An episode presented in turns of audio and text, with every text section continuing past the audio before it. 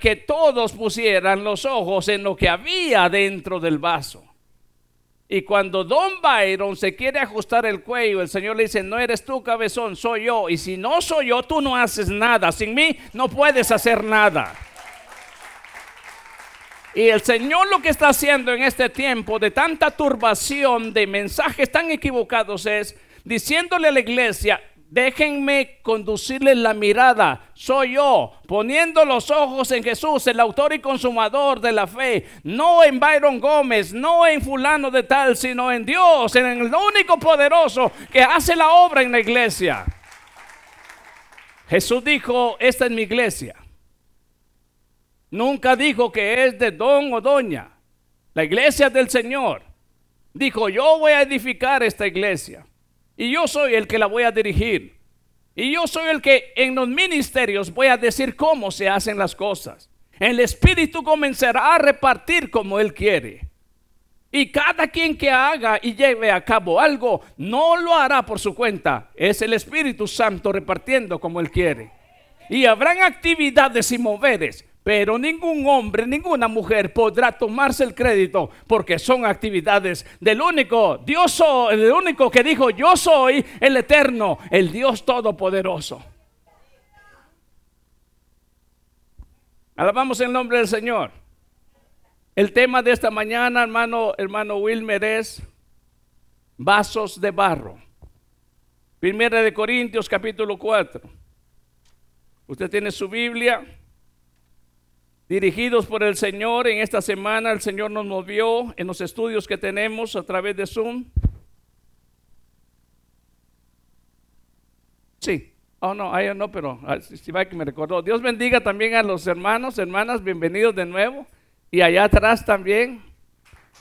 Ah, ya, oh sí, muchacho, allá está, que lo conocí allá en el, en el lago. Bienvenidos en el nombre del Señor. No sé si me dieron notas, pero si me dieron notas no las vi.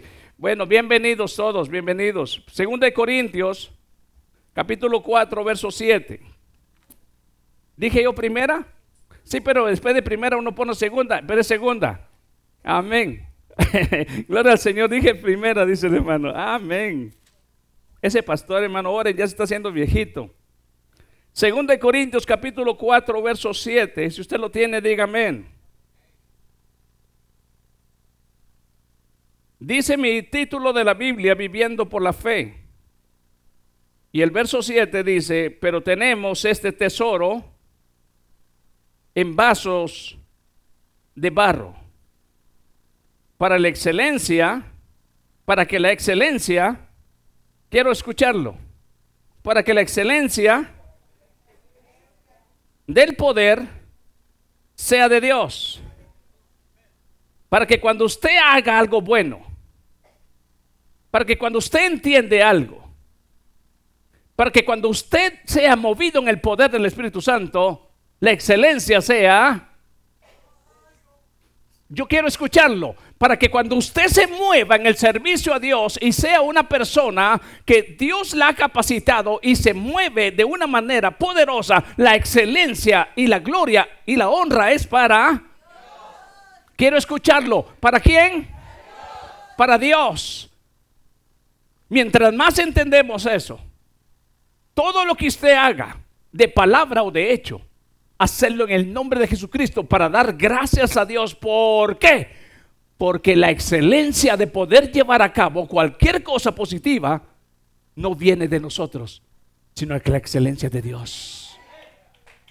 Y cuando tú puedes hacer algo, y cuando tú puedes entender algo, cuando tú puedes servir en algún lugar, Siempre recuerda que esa excelencia, ese poder viene solamente de Dios. Y cuando tú entiendes algo y alguien no lo entiende, no sientas que tú eres mejor que aquel. Más bien entiende que la excelencia Dios te la ha dado a ti para que compartas de gracia lo que de gracia has recibido. Estamos en nuestra entrada. Por mucho tiempo hemos querido cuidar estos vasos, cosas que es buena en lo físico. Pero por mucho tiempo, sin darnos cuenta, hemos querido que el mundo conozca la excelencia de este vaso. La Biblia dice que solamente somos hechos de barro y somos polvo. Y Adán mismo, si no hubiera tenido el soplo de vida, el neuma, el poder de Dios, todavía estaría tendido como un muñeco de barro sin moverse. Pero solo cuando recibió el aliento, el hálito, el soplo de vida, se pudo llamar alma viviente. Y nosotros los que venimos como herencia de la caída de Adán, solo podíamos restaurarnos una vez más en nuestro estado espiritual, a menos de que el Espíritu mismo que hizo creación allá, ahora pudiera hacer en nosotros una regeneración o una recreación o un reinicio. ¿Se alegra usted en eso? En otras palabras, usted puede alabar porque usted es más sabio que los demás, es mejor que los demás. No, usted ahora puede alabar porque el soplo de vida, la vida del Espíritu ha sido transmitida a usted y usted y yo sin Cristo, simple y sencillamente éramos unos muertos en nuestros delitos y pecados. ¿La gloria para quién? No por obras para que nadie se gloríe. Somos salvos por gracia. Ahora brotan obras y brotan acciones. Porque Él sabe, no, Él no sabe nada menos que dependa del poder del Espíritu Santo. Porque Él entiende, no, Él no entiende nada. El hombre piensa en sus caminos y lo único que hace es torcerse y salirse. Pero cuando Dios ordena sus caminos, entonces ese hombre y esa mujer comienza a caminar conforme el Espíritu enseña. Y cuando aprende a caminar y dice, ahora puedo hacer lo que antes no hacía, no te des la gloria a ti, vaso. La gloria y la excelencia es de, es de, ¿qué dice el verso? La gloria es de, de, quiero escucharlo. La gloria es de Dios. La gloria es de Dios. La gloria es de Dios. Alguien puede abrir su boca en esta, no, en esta mañana. La gloria es de Dios. Si ahora ya puedes perdonar, si ahora ya puedes orar, si ahora ya puedes amar, no es porque tú eres más espiritual y llegaste al nivel 10 es porque Dios está trabajando en ti. Y quiere borrar el apellido Gómez, quiere borrar el apellido Bañuelos. Y ahora solamente quiere poner el sello. Este es lo que quiero que miren. Eres propiedad mía, registrada, sellada con el sello del Espíritu Santo. Amén, amén. En la Coca-Cola dice Coca-Cola y después una R. ¿Qué significa esa R? Marca registrada. Entonces cuando algo sucede y esa coca le van a demandar, no demandan a la lata, demandan a la marca registrada. Y si algo bueno sucede con esa coca, dicen, wow, esa marca. Entonces lo bueno que pasa en usted es gracias al sello del Espíritu Santo. Pero en serio, en serio, ¿cuántos por mucho tiempo hemos puesto los ojos entre nosotros mismos? Queremos ver la perfección en el vaso. Y cuando miramos que el vaso está medio rajado, está rajadito.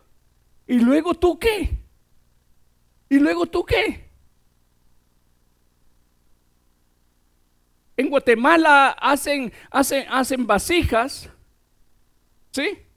Y cuando la están formando, hay algunos que están comenzando y el piquito donde van a tomar muchas veces los jarritos, la dejan bien jetona. Entonces el que lo está haciendo dice, no, lo dejé medio jetón, tengo que hacerlo de nuevo y le endereza la, la, boquita. Dios tiene que enderezarnos también la jetita a nosotros muchas veces, porque hemos hablado más de la cuenta y dice Dios, yo voy a hacer fluir de tu boca palabras que edifiquen, palabras que sanen, palabras que ahora hagan la diferencia. Y le dijo al profeta allá en Jeremías, dime, mire, mira, mira, te voy a mandar allá con, el, con el alfarero. Solo nomás observa y comenzó el alfarero a formar y, de pronto mientras formaba se le, se le aguadó la rueda. Pero ¿qué pasa con el que está haciendo eso? ¿Le preocupa eso? No, la volvió a hacer de nuevo. Dice, dile a mi pueblo, dile que acaso yo no puedo hacer eso con ellos. El que hace la forma es Dios. Pablo dice, lo único que podemos hacer es sembrar y Apolo se está regando. Pero el único, el único, el único que da crecimiento, el único que da crecimiento. Entonces si tú creces cada día, no es porque tú o yo seamos buenos. Tú y yo solamente somos vasos en la mano del Señor. Y la gloria es para Dios. La gloria es para Dios. La gloria es para Dios. Y si creces y cuando miras a alguien que quizás no está al nivel tuyo, no, no, no, no te sientas mejor. Más bien dile al Señor, gracias, porque lo que tú estás haciendo en mí, sé que lo harás en Él también. Miremos lo que dice la Biblia. Miremos en primer lugar lo que nos enseña la Escritura. Y vamos a ver, hermanos, lo que, lo que va a hacer el Señor a través de, de su excelencia. Los logros, las victorias, en la vida, las manifestaciones, el servicio que hemos tenido. ¿Por quién es, hermano? Ahora en el Señor.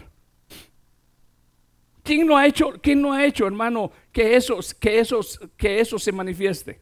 ¿Es por nosotros mismos? Sino que es por el poder que opera en nosotros. Es el poder que opera en nosotros. Esto es para entender que la excelencia que está dentro de ese vaso es la que está produciendo en realidad todo lo que en realidad podemos experimentar en la mano de Dios. ¿Quién califica? ¿Es tartamudo? ¿Si es tartamudo? ¿Califica? Dice Dios, he oído el clamor de mi pueblo. He oído su angustia. Ha llegado hasta mí su angustia. Han estado por 400 años esclavos. Y yo los voy a liberar del poder de Faraón. Y tú, Moisés, a ti te voy a enviar. Pero yo soy tartamudo. Bueno, ¿Y quién hizo al tartamudo? ¿Y quién? ¿Acaso no sabes que soy yo también? ¿Y por qué Dios manda a un tartamudo y no a alguien que hable excelentemente? Para que ese mismo tartamudo, a, a través del poder de Dios, haga que un reino o una, una, una, una, como se, una potencia mundial y un rey. Cuando usted oye la palabra faraón, estamos hablando de un rey. Un rey, hermano, se ha doblegado por el poder de Dios, siendo usando a un instrumento que en primer lugar dice, ¿quién soy yo si no sé hablar? Soy un tartamudo. ¿Y por qué Dios usará un tartamudo? Para que el tartamudo no se tome la gloria, que lo que está haciendo Dios es de parte de él, sino que la excelencia es de Dios. Dice, pero no me van a creer. Y Jehová le dice, ¿qué tienes en tu mano? solamente una vara, Dios, ¿y qué voy a hacer con esto? ¿Le voy a pegar en la cabeza al faraón o qué para hacerlo entender? Los métodos que usa Dios no son como los nuestros pensamientos. A veces no hemos podido ver la gloria de Dios porque queremos usar nuestros métodos humanos. Pero cuando dejamos que los métodos de Dios obren en nosotros, aquello que no podías hacer, aquello que no podías vencer, aquello que no podías entender, aquello que no podías tener la capacidad de poderlo divisar, sí lo puedes ver a través del método y a través de la forma que Dios enseña. Dice Moisés que tienes en tu mano una vara. Capítulo 3, verso, verso, vamos a verlo, vamos a verlo en Éxodo rapidito. Miremos el capítulo 3, verso 7 para en primer lugar darnos cuenta que Dios observa algo antes de actuar. Y recuerde usted que esta palabra se la había profetizado al mismo Abraham, que sus descendientes serían, serían cautivos o esclavos por 400 años. Pero mire lo que dice aquí en el capítulo 3, verso 7 de Éxodo. ¿Cuántos trajeron Biblia? Y si no, como dijo un hermano, acérquese a un, un cristiano ahí al lado. Y si trae teléfono y tiene este, Biblia, también es palabra de Dios. Amén. ¿Qué dice el capítulo 3, verso 7? Dijo luego Jehová, bien, ¿lo tiene? Bien he visto la aflicción de mi pueblo que está en Egipto. ¿Mira Dios la aflicción de su pueblo? Sí, dice que está en Egipto y he oído su clamor. Entonces Dios mira y Dios oye. No es ciego, ¿verdad? No es sordo tampoco. Voy a repetir una vez más. He visto la aflicción de mi pueblo. ¿Mirará Dios cuando tu alma está afligida? ¿Oirá Dios? He oído su clamor a causa de sus exactores. ¿Oirá Dios el clamor de su pueblo? Ahora escuche usted y sigue diciendo, pues he conocido sus angustias. ¿Conoce el Señor sus y mis angustias? Entonces escuche esto, lo tenemos que tener bien claro porque esto es que Dios está pleno conocimiento de lo que su pueblo pasa y dice así, y he descendido para librarlos de mano de los egipcios. ¿Quién descendió para hacer la libertad? Dios, para que la excelencia sea de Dios. Pero estoy a punto de usar a un humano con miedos Estoy a punto de usar a un hermano, a un humano con excusas. Estoy a punto de usar a un humano con debilidades.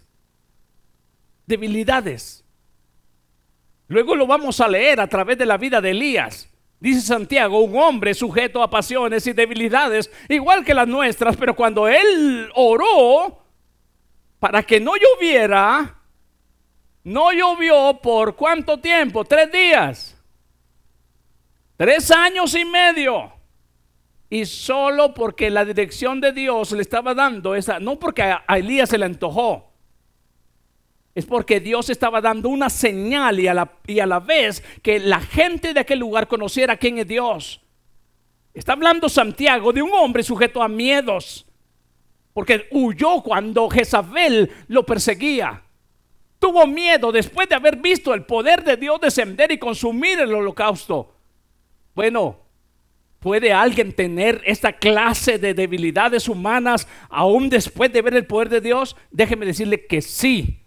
Y si aquel que dice que los ungidos no tienen de momentos humanos donde se sufre, donde se llora, entonces se le ha olvidado que es vaso de barro. ¿Y por qué de barro? Porque el barro es fácil y frágil, pero el poder que habita en él aún lo levanta de abajo y dice, aquí estoy.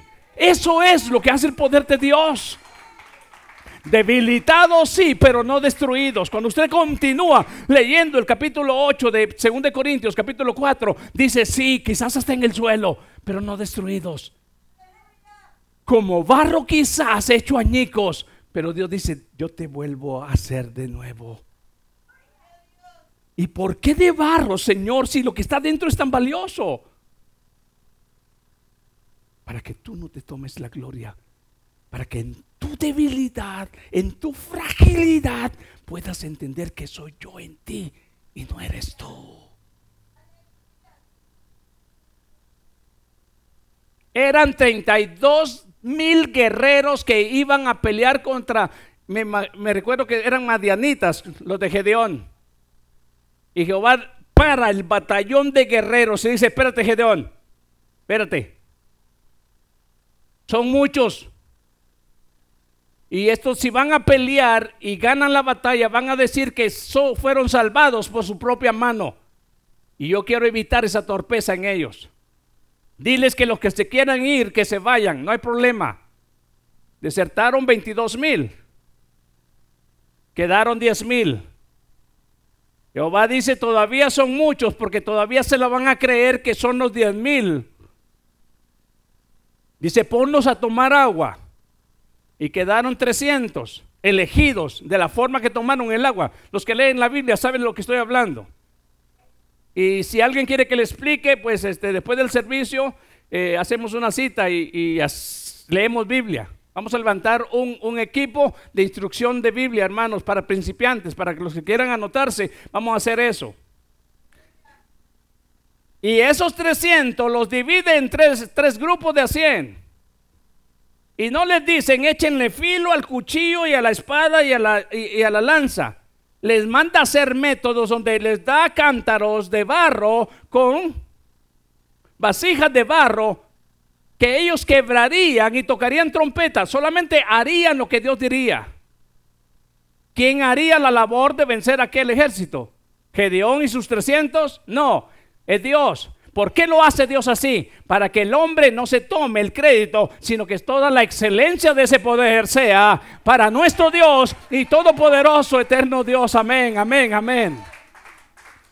Miremos entonces lo que dice el verso 7, aquí donde estamos.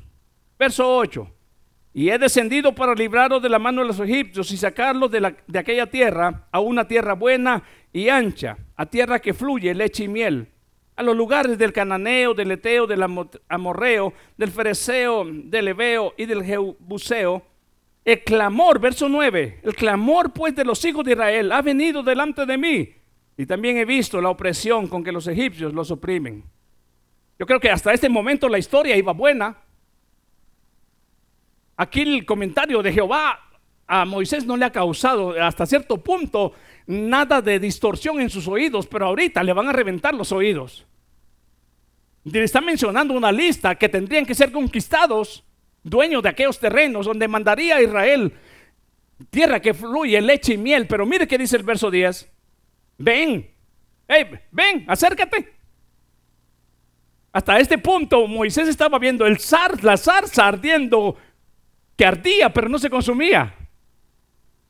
Pero cuando dice ven, Vamos a hablar un poquito más cerquita. Quiero decirte algo al oído, más cerquita. Ven. Mire, dice el verso 10, ven. Por tanto, ahora, y te enviaré a Faraón para que saque de Egipto a mi pueblo. Ahí ya se puso difícil la cosa. Bueno, Dios está hablando que hay un problema, Dios está hablando que eh, ha oído el gemir del pueblo, Dios está hablando de que promete que las cosas cambiarán, pero para que las cosas cambien, Dios te va a usar a ti como instrumento. Ahora, ¿podremos decir heme aquí o heme aquí, envíalo a él? ¿Qué es mejor? Envía, heme aquí, envíeme a mí, o heme aquí, envíalo al hermano que vino de Guatemala, pues que vaya él, él anda de vacaciones, yo aquí estoy ocupado. Aquí es donde viene el reto. Dios está hablando a ti. No está buscando tu perfección, no está buscando tu conocimiento, no está pensando si eres del 10 de la santidad. Porque allá en un momento cuando Josué el sacerdote estaba siendo acusado porque tenía vestiduras viles, dice Jehová, déjeme, yo puedo resolver ese problema. Yo le puedo quitar esas vestiduras viles y ponerles una limpia. Usted lee la Biblia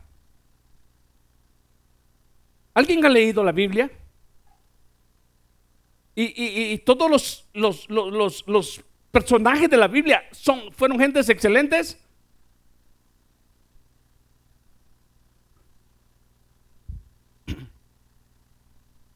Si David considerado conforme al corazón de Dios, eso tampoco nos da vía, ¿eh? Vivan como quieran y denle, gusto al, alma y la mente y a los deseos que no, no, no, no. Pero que tenemos que admitir es que en realidad hay debilidades en nuestros cuerpos. Como dice el apóstol Pablo en capítulo 7 en los Romanos. ¿Quién me librará de este cuerpo de muerte? Pero dice, bendito sea Dios, que Él es el que me da la fuerza para poder entender que a través de Él sí puedo vivir una vida diferente. Hemos perdido tanto tiempo midiendo la santidad de los demás y hemos descuidado la de nosotros. Hemos perdido tanto tiempo viendo realmente en qué se resbala aquel y en vez de amarnos nos hemos lamentadamente convertidos en policías de la santidad de los demás. Dios nos levantó un ministerio de policía de la santidad de otros. Dios dice a través de Efesios 4, soportados los unos con los otros, porque aquel que está al lado tuyo también es frágil y necesita del poder de Dios como tú. Tú no te mantienes de pie por tu cuenta. Tú te mantienes de poder por el poder de Dios.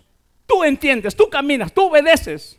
Y aun cuando te caes, tú cuando te caes, aún eres levantado sin, por el poder de Dios. Entonces automáticamente cuando tenemos esto en claro, podemos entrar en un mismo sentir y pensar y podemos tener todo en común. No somos vasijas de, marfil, de, diamante, para que miren cómo reluce, como pavo real, le hacen las, las alas del pavo real. No, simple y sencillamente un vasito que puede quebrarse si tan solo se suelta, se hace añicos. Pero si está completo, es porque los Dios lo tiene en sus manos.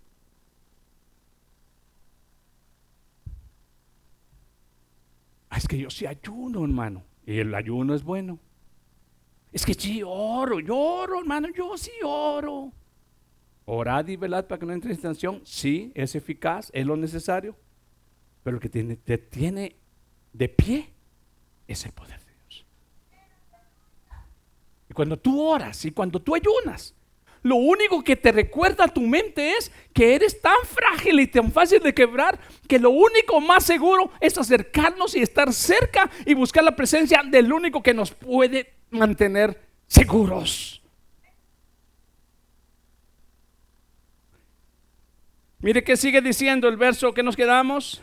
10, ¿verdad? Ahí se me viene lo duro. Dijimos, ven, por tanto ahora te enviaré a Faraón para que saques de Egipto a mi pueblo y los hijos de Israel. Entonces Moisés respondió a Dios, aquí viene la excusa, ¿quién soy yo? Para que vaya Faraón. ¿Y quién te está preguntando a ti quién eres? O, sea, ¿alguien, ¿alguien hizo esa pregunta? O sea, ¿a Dios realmente le interesa quién eres tú para usarte? O si Él quiere usarte a ti y Él quiere darte a ti, ¿quién le dirá que no te dé? ¿Recuerdan ustedes la parábola aquella donde un hombre eh, eh, contrató a uno y le dijo, te voy a dar una cantidad, digamos, te voy a dar 100 dólares a las 8 de la mañana? Llegó el otro a las 9. ¿Quieres trabajar conmigo y te doy 100 dólares? Y así sucesivamente hasta la última hora de la tarde. Y al último le dijo, ¿quieres trabajar conmigo una hora más? Te doy 100 dólares. Le pagó a todos al final del día. Y los que habían comenzado al principio dijeron, ¿por, por qué? Si nosotros comenzamos de la mañana y este nomás trabajó una hora. Dice el dueño, que yo no puedo hacer lo que quiera con mi dinero. Y aparte, hablemos en cuestiones legales. Tú dijiste que sí, legalmente, contratado por, un, por 100 dólares por, por el tiempo de trabajo. A todos el contrato fue limpio. Bueno, si Dios quiere darle a mis hermanos que se están integrando dones que quizás usted que tiene 10 años aquí adentro si Dios no lo ha querido así, pero le ha dado otros y los que quiere darle a ellos, se los va a dar a ellos, usted y yo, ¿quiénes somos para decir, ¿y por qué a Él? ¿Se recuerdan cuando estaban hablando con Jesús y luego se dirigen a Juan y le dice, Señor, ¿y qué de este? Y Jesús le dice, ¿y a ustedes qué les importa? Si yo quiero que este viva aún hasta que yo viva, y la referencia da a entender que lo que quería decir el Señor Jesús, que ellos, eh, que Juan quizás no tendría muerte de martirio, pero si una muerte este, normal, humana, eh, diríamos, eh, de vejez. ¿Por qué mis hermanos? ¿Y a usted y a mí qué? ¿Y a usted y a mí qué? ¿Por qué ellos? ¿Y a ustedes y a mí qué? si el dueño quiere usar estos vasos de barro. Si entendemos entonces el ejemplo de la palabra. Y mire por favor, la excusa de, Moisés dice, ¿y por qué? A mí yo soy para Faraón, dice el verso, verso 12, y él respondió, ve porque yo estaré. Ese es el punto. Si él está dentro del asunto, si él está dentro del enviado, entonces el apóstol Moisés tendrá que hacerlo. Yo no sé si me oyeron lo que usé. Entonces el apóstol Moisés podrá hacerlo. ¿Sí me entendió? ¿Alguien ha mencionado al apóstol Moisés? La palabra apóstol es enviado. Y, está, y está siendo enviado por el Señor. O sea, la palabra apóstol es enviado. Y si a usted el Señor lo está enviando, usted está haciendo una acción dirigida por el Señor y llevada a cabo por el poder del Espíritu Santo. Es el Señor.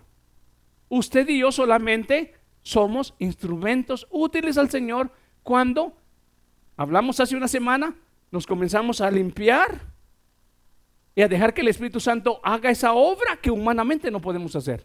Cuando nos ponemos en la mano del Señor. Entonces, mire por favor el verso que está aquí. Dice, Y respondiendo, dice, ve porque yo estaré contigo y esto te será por señal de que yo te he enviado cuando hayas sacado de Egipto al pueblo, al pueblo. Serviréis a Dios sobre este monte. Dijo Moisés, dijo Moisés a Dios, he aquí que yo, que llego yo a los hijos de Israel y les digo, el Dios de vuestros padres me ha enviado a vosotros. Si ellos me preguntaren, ¿cuál es su nombre? ¿Qué les responderé? Él respondió, Dios, y respondió Moisés, Dios a Moisés, yo soy el que soy. Y dijo, así dirás a los hijos de Israel, yo soy, me envió a vosotros. Cuando hablamos del yo soy, estamos hablando del Dios eterno. El que es, el que era, el que será. El alfa y el omega. El que controla y el dueño soberano de todas las cosas. Y si él, y si él está mandando, ¿quién podrá detenerlo? Si su poder está sobre todo. Dominio, reino, visible o invisible. O sea, no hay rey de la tierra que pueda frenar a Dios. Ni hay tampoco principados en, los lugares celestes del cual habla Efesios 6:12 que puedan detener a Dios cuando Él abre algo. ¿Sabe qué, hermano? Israel se sintió con miedo en medio de un momento cuando salieron de allá de Egipto. Vieron atrás al ejército, vieron el polvo de los egipcios que venían tras ellos. Vieron enfrente un mar, vieron a un lado un desierto. Y como dijo Chapulín, ¿y ahora quién podrá ayudarme? Oh, cuando sientes que nada, que no hay salida, dice el Señor, Él abre caminos. Él abre caminos donde nadie se imagina. Él abre el mar y Israel pasa en seco. Porque la vara que tocó el agua era mágica, no. Simple y sencillamente porque Dios quería mostrarle a Israel que Él usa lo sencillo. Él, oiga, wow, Él usa lo sencillo. Él usa lo insignificante para el hombre. Él usa lo que para los hombres no tiene valor. Para que entonces lo que creen que tienen algo, se sientan avergonzados que su poder y su fuerza no podría nunca haber hecho algo, lo que Dios hizo a través de un instrumento tan sencillo. Dios tiene hombres y mujeres aquí en este lugar que Dios les ha estado hablando. Y este es un momento de cosecha donde Dios levantará hombres y mujeres que hablarán como nunca. Lo único que tienen que entender es esto. Señor, yo aquí estoy. Eres tú el que hace la obra. Solamente soy un vaso de barro. Y escuche usted algo, iglesia. Dios usará lo más necio. Dios usará lo más débil. Dios usará lo más insignificante. ¿Para qué? Para que el mundo entero conozca el poder de Dios. Y para que nadie, y para que nadie se jacte en su presencia. Yo quiero que en este momento pueda ver en realidad lo que pasa acá y el Señor le dice, ¿sabes qué? Mira, te doy esta señal, tira la vara.